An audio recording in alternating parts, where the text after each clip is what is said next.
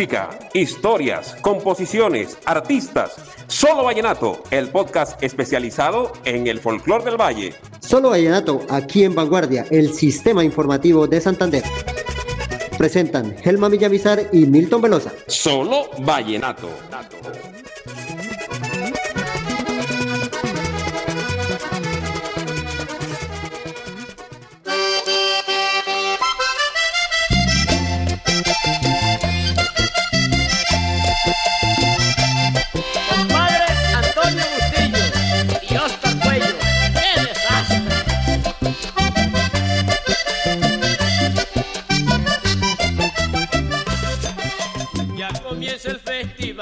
Bienvenidos a todos ustedes que a esta hora se conectan con este espacio musical de vanguardia del sistema informativo de Santander. Estamos en Solo Vallenato con Helman Villamizar y este servidor Milton Velosa.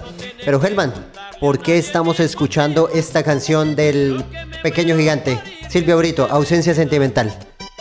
Hola Milton y hola a todos los que se conectan a esta hora con el servicio informativo musical y divertido de vanguardia.com. Esto es Solo Vallenato con Milton Velosa, un cachaco con alma vallenata.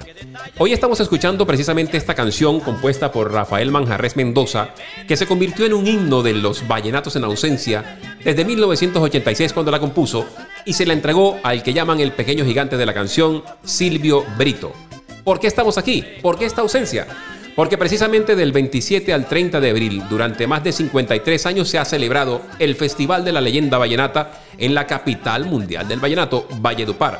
Este año, igual que el año pasado, la pandemia nos hizo mover el almanaque. El año pasado se hizo virtual, quedamos en deuda con el Jilguero de América que se nos fue, con Jorge Oñate, porque era un festival que se le iba a dedicar a él. Este año se repite la historia, estamos en casa y esperamos que usted que está ahí escuchándonos preste mucha atención. Sé que usted también tiene ausencia sentimental porque el festival se debió correr para octubre. Pero nosotros les vamos a traer un poquito de ese festival que por esta época se lleva a cabo, explicándoles los cuatro aires de este bello, bello arte. Camilo Pombo y Willy Vergara al festival.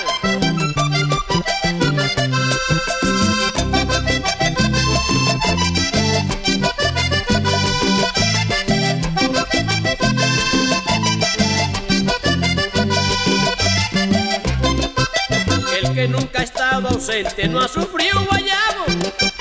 Hay cosas que hasta que no se viven no se saben. Creo escuchar en el aire un paseo bien Bueno, Gelman, continuamos con esto que es solo vallenato, con un poquito llevándoles a sus casas lo que es el Festival Vallenato de manera virtual, como se está viviendo. Pero pues vamos a, a también pues a tener una historia con los expertos en este tema, Germán. Es que cuando usted habla de Festival Vallenato y quienes han ido, que de aquí de Bucaramanga y de Santander va muchísima gente a Valledupar, siempre tienen presente íconos del festival. Uno de esos íconos es Jaime Pérez Parodi. Es el hombre que ha estado casi que con el corobatín vestido de frac sobre la vieja tarima Alfonso López, de la Plaza Alfonso López, la vieja tarima Francisco el Hombre, y sobre la nueva en el Parque de la Leyenda también, que se institucionalizó en la salida hacia la Sierra Nevada. Jaime Pérez Parodi se puede considerar, y lo dicen ya muchos porque fue bautizado, como la Biblia del Vallenato. Pues Jaime es muy cercano, es una persona que conoce mucho de verdad porque ha tenido la oportunidad de estar casi 40 años en Tarima. Es el hombre que mucha gente vio al lado de Diomedes Díaz porque estuvo 32 años como presentador oficial del cacique de la Junta, pero es la persona que de alguna manera llegó para aterrizarse, para convertirse también en una parte estructural de la historia vallenata en la plaza, en la vieja plaza y en la nueva plaza. Jaime Pérez Parodi, la Biblia del Vallenato, se ha dado a grabar porque él dice que no ha tenido la oportunidad de escribir porque no le queda tiempo con tantos compromisos. Y Jaime ha emprendido entonces una campaña de ir traspolando sus memorias a YouTube. Lo contactamos pudimos hablar con él y él dice, literalmente, me, tomo la atribución de decir que lo mismo que nos va a contar, lo contó ya, lo ha estado narrando. Y aquí está un pedacito de esa historia que él cuenta sobre lo que es el Festival de la Leyenda Vallenata. Yo que me muero por ir y es mi deber quedarme. Me quedo en la capital por cosas del destino. Hoy quiero hablarle de lo que fue el primer Festival de la Leyenda Vallenata en 1968. Saben todos ustedes que el rey fue el maestro Alejo Durán y les informaba que el doctor López hace una junta con la gente más representativa de nuestro folclore. Después que hacen la junta, el doctor López le dice a Consuelo, a la cacique, te, nombro, te nombro presidente de la junta, tienes todo mi apoyo. Eh, lo único que no puedo hacer es apoyarte económicamente, porque el festival apenas está arrancando, pero tienes todo mi apoyo logístico, de gobierno, político, en fin. La cacica le dijo, doctor López, mire, ¿por qué no nombramos presidente Escalona? Eh, presidente ejecutivo, el presidente honorario era López Miquelsen como gobernador del departamento. La cacica le dijo, vamos a nombrar un presidente ejecutivo Rafael Escalona. ¿Por qué? Dijo López.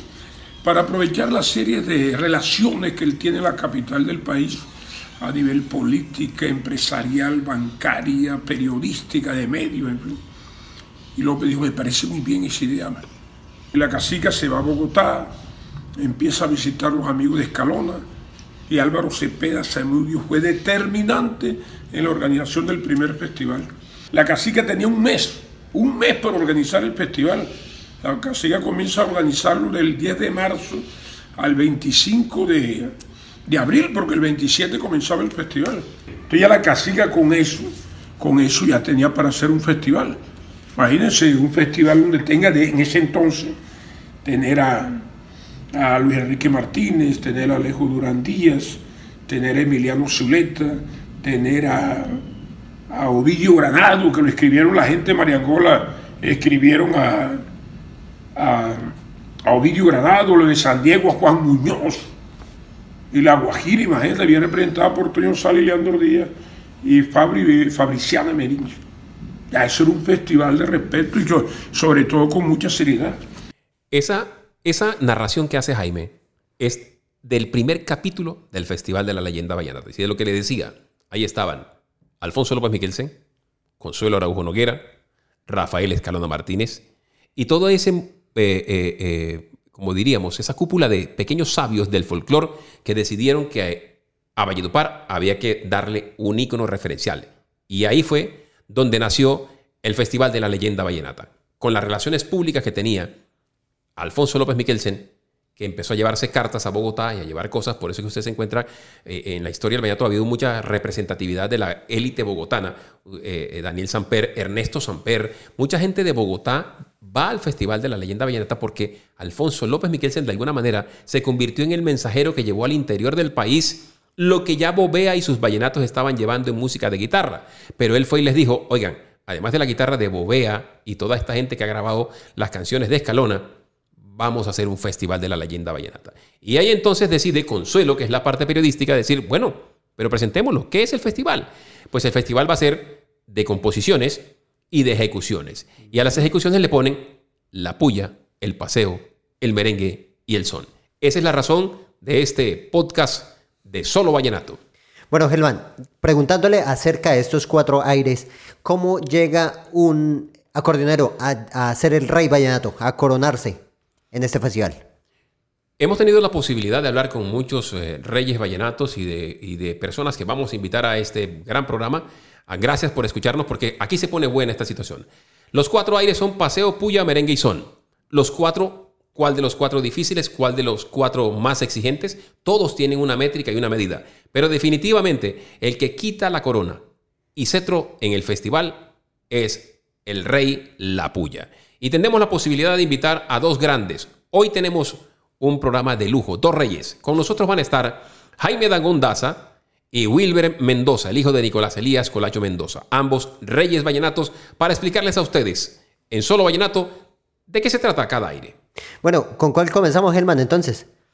Pues yo diría que por la referencia musical y que la gente sabe quién es de verdad el gran maestro Nicolás Elías Colacho Mendoza, vamos a darle paso, vamos a darle la bienvenida al hijo del rey de reyes, del primer rey de reyes, del segundo rey del Festival de la Leyenda Vallenata, al hijo del el gran Nicolás Elías Colacho Mendoza, con ustedes Wilber Mendoza Zuleta. Buenos días, Wilber. Bueno, muy buenos días desde acá, desde Valledupar, Cesar, Colombia. Un fuerte abrazo.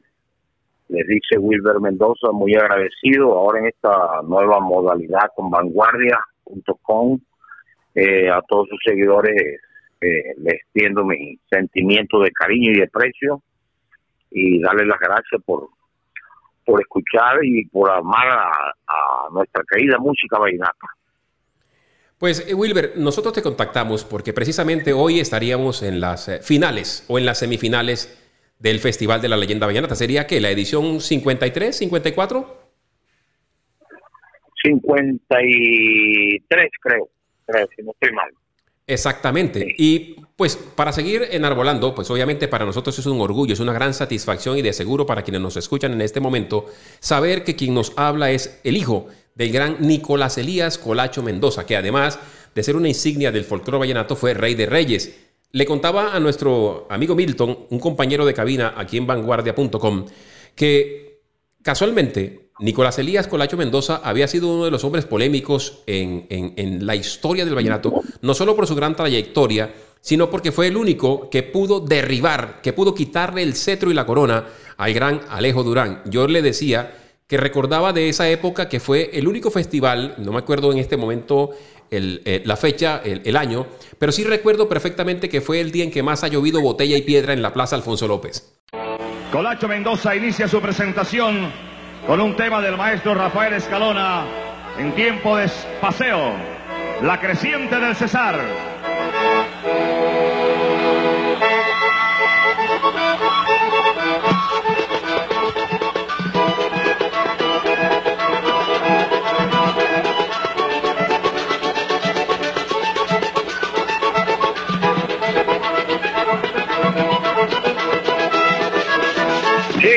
Un abril de 1987, En Francalí, Colacho Mendoza derrota a Alejo Durán.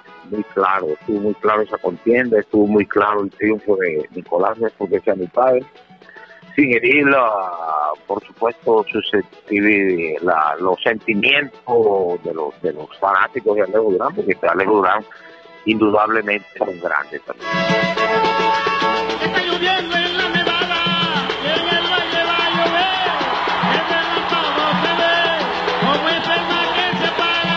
Quisiera aprovechar esta oportunidad para preguntarle cómo usted comienza a aprender de su padre, esa interpretación y el camino que lo lleva a usted a también ser rey vallenato, Wilber.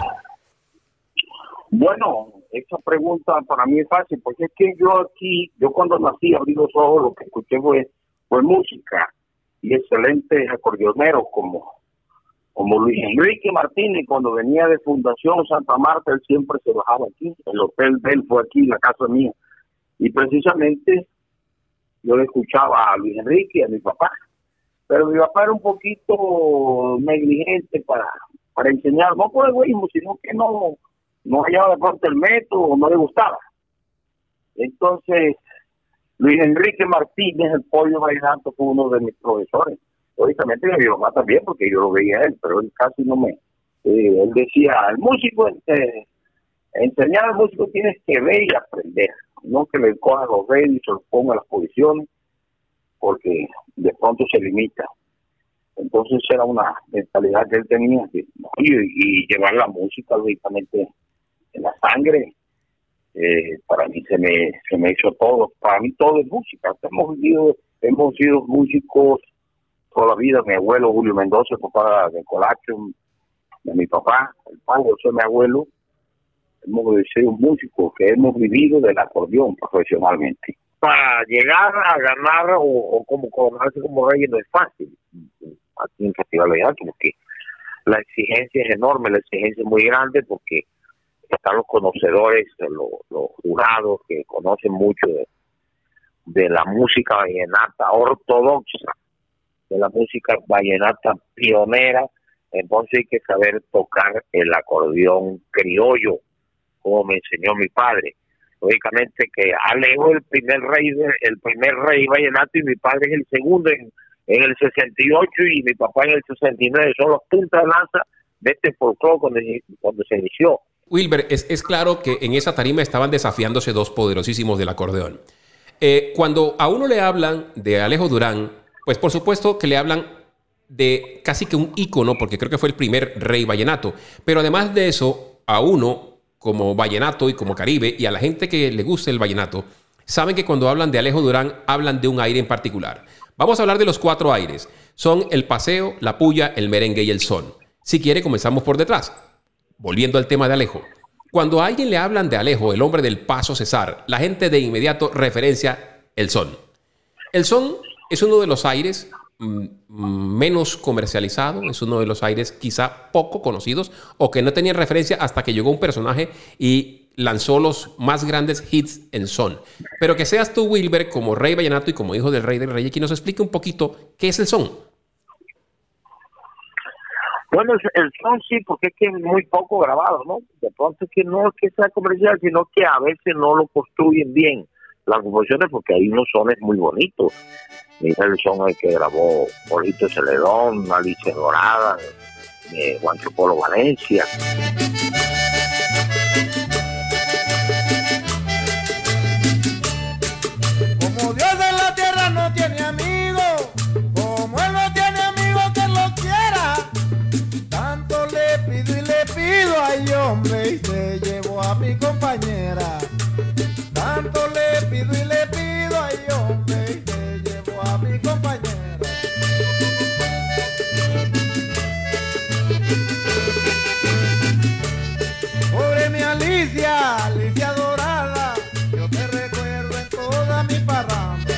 Son es un lamento, es un sentimiento. Y, y muy poco lo graban, pero cuando lo graban, que es una composición muy bonita, por supuesto que llega a los corazones de los oyentes, de los amantes de la música vallenata. Es un aire que se deriva del paseo, que es imprescindible tocarlo en, en el Festival Vallenato, lógicamente, porque es uno de los cuatro aires, paseo, merengue, son y puya. Yo te recuerdo en toda mi parranda.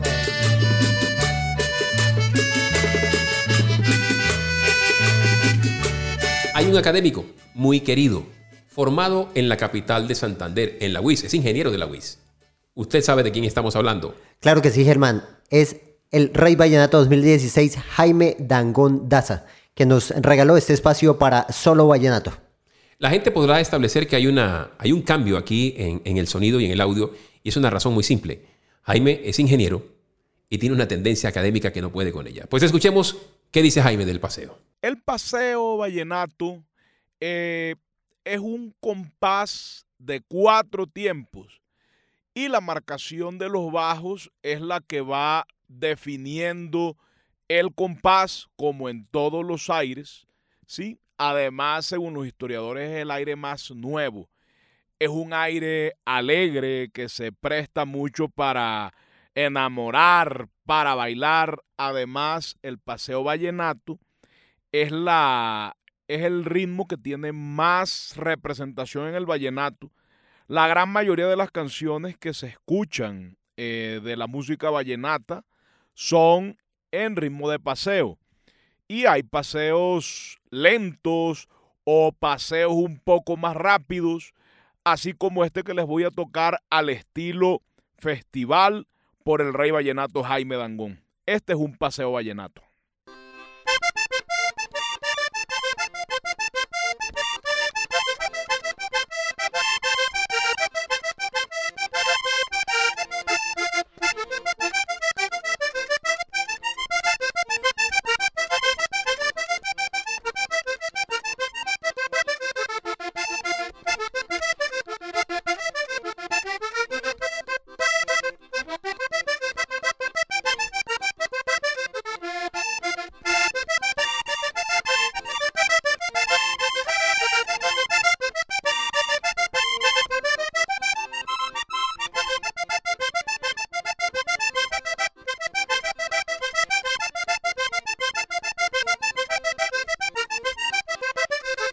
Yo le explicaba a Milton eh, hace poco que precisamente hay otra figura dentro del mundo vallenato, dentro de los cuatro aires del vallenato. Uno de esos eh, aires es el merengue.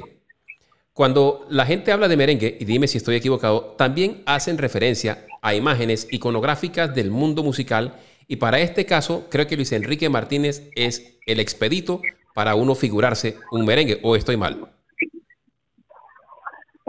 Lógicamente, este, Martínez para mí es un músico totalmente integral, completo.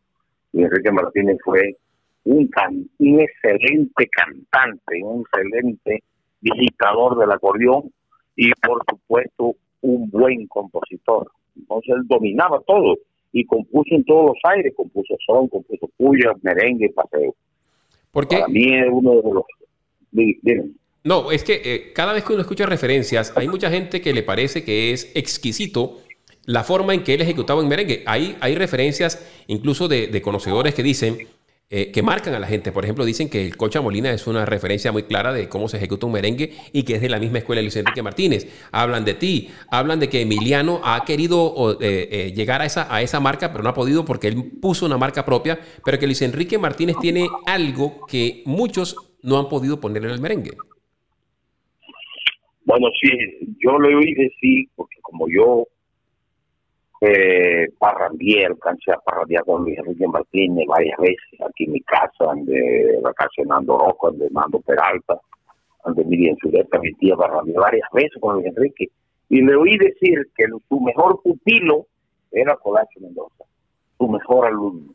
Y mi papá sí fue alumno de Luis Enrique Martínez, lo que pasa es que él después se abrió un poco más eh, y, y inventó su, su, su estilo, ¿no? Su identidad.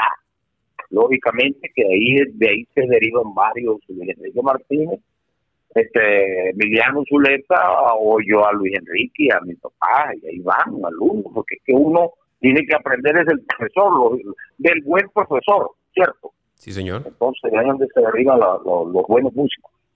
Hay una, hay, y precisamente hablando de ese aire, creo que fue Diomedes quien grabó con su papá, si no estoy mal, un merengue muy conocido que él le dedicó a su papá. que yo recuerdo que no hay, con Diomedes no grabó, mi papá me grabó, fue un paseo que se llama Sinilda. Sabes que yo, yo, bueno, eh, eh, había pensado, había pensado incluso que esta canción de Diomedes, no sé por qué tengo a Colacho en la cabeza, pero no recuerdo em, la canción que grabó. Voy a componer un merengue para cantárselo a papá. Precisamente lleva ese, ese título, ¿no? A papá. El, el, el, el autor es Diomedes Díaz, quien la grabó con mi papá.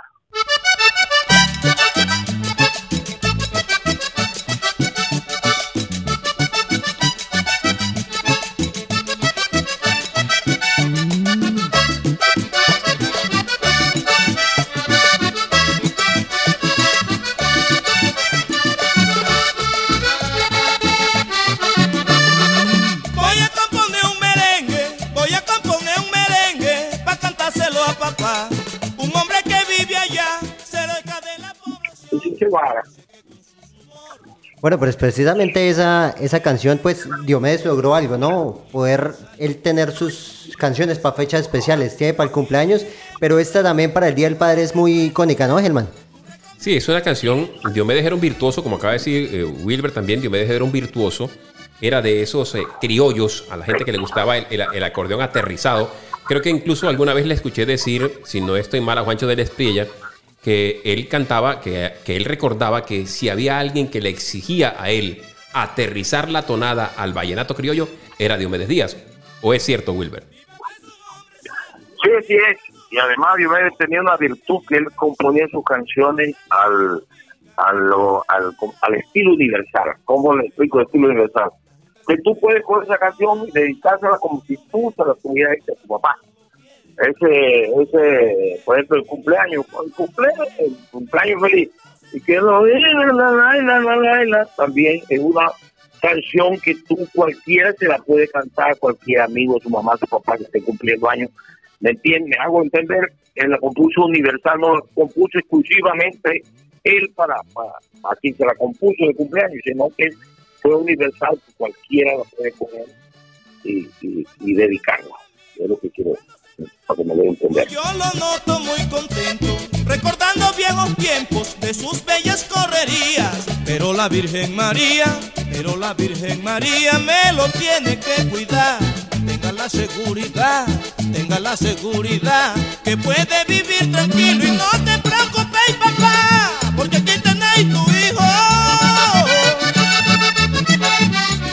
Después de haber escuchado nuevamente a Wilber Mendoza, le quiero preguntar, Gelman, ¿hay algún aire definitivo pues para coronar a los Reyes Vallenatos? Lo que le venía diciendo, y hablábamos con Wilber, los cuatro aires son fundamentales, son eh, parte de esa jerarquía clásica del folclore vallenato. Pero, insisto, el que quita coronas y cetros en este evento es la puya. Y obviamente tenemos a este catedrático que se tomó el trabajo de grabarlo en su estudio en Bogotá para compartirlo con todos los oyentes de Solo Vallenato en vanguardia.com. Aquí está Jaime Dangondaza y la puya. La puya es el aire más antiguo del vallenato. Imita el canto de las aves y a pesar de que lleva el mismo ritmo que el merengue, la cadencia es completamente diferente. La puya es prácticamente la que le entrega la corona al rey vallenato y tiene, tiene su magia, además que en la puya se hace un solo de cada instrumento. Tanto caja como guacharaca como acordeón deben hacer una demostración en este ritmo. La puya es un ritmo complejo, bastante complicado y es en esta en donde el acordeonero demuestra de lo que está hecho. La cadencia de la puya, como bien lo he dicho, es complicada y si se toca muy lenta, puede ser un merengue y si se toca muy rápido, ya es mapaleo o cualquier otra cosa. Y en la puya el acordeón también llora, pero también llora con su cadencia mágica. Es decir, les voy a tocar una puya.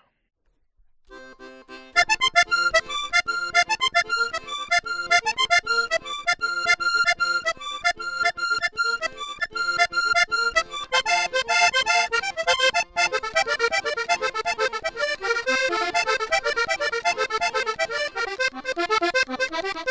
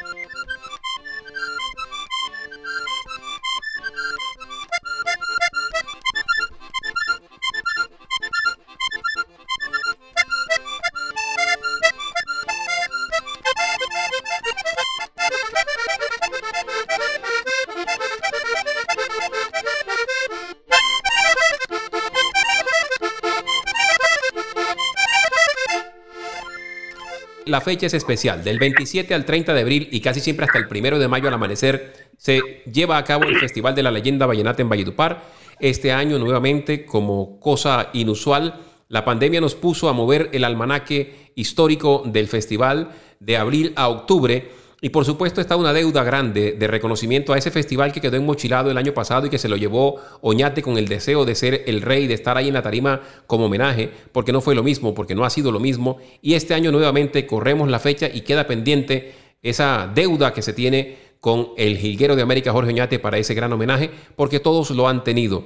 Eh, queremos agradecerte, Wilber. Queremos eh, eh, de verdad desde la capital de Santander, para todos los oyentes de vanguardia.com y solo Vallenato, para nuestro compañero Milton que está aquí emocionado. Nos va a tocar llamar a un cardiólogo ahorita porque pues está escuchando de viva voz a un rey.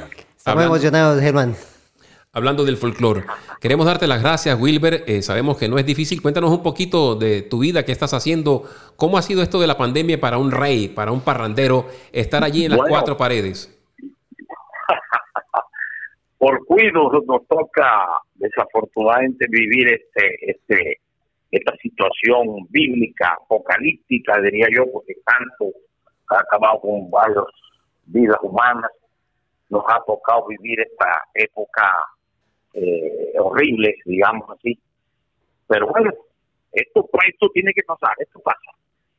Estos dos festivales quedarán para la historia como como los redujo la pandemia, pero yo creo, yo pienso que el Rey de Reyes el año entrante nos vamos a ver aquí a darnos un abrazo.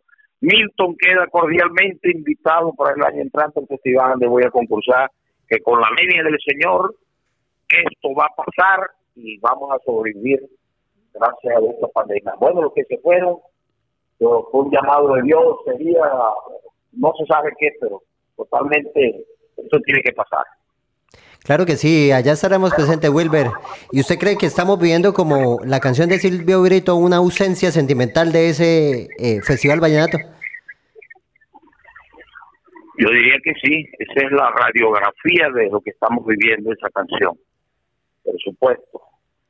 Eh, pero pasa, esto pasa con el favor de Dios y vamos a tener la oportunidad de parrandear, de abrazarnos, de tomarnos un traguito, un buen sancocho de chivo como siempre solíamos hacer los festivales. Pues yo creo que sí, yo creo que sí, y creo que Milton ha sido muy puntual. Con esa canción comenzamos esta edición especial de Festival Vallenato de solo vallenato de vanguardia.com y queremos retrotraerla, ya que usted habla de eso, estamos hablando de nostalgia, estamos hablando de esa rúbrica particular que Rafael Manjarres Mendoza le puso a esta canción que desde 1986 se convirtió literalmente en un himno referencial para los vallenatos en la distancia.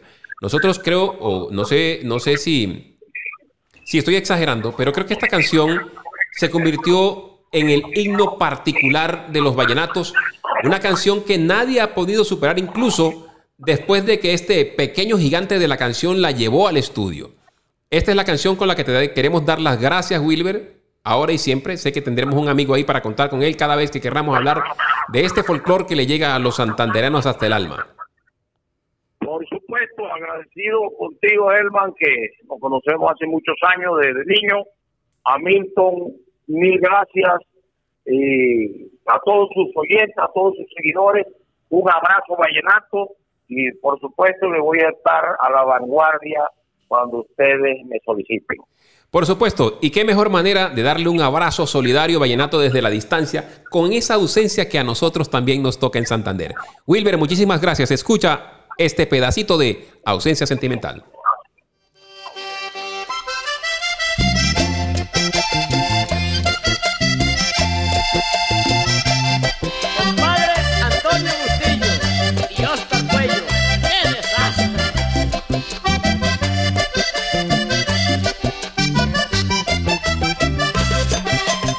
comienza el festival vinieron a invitarme.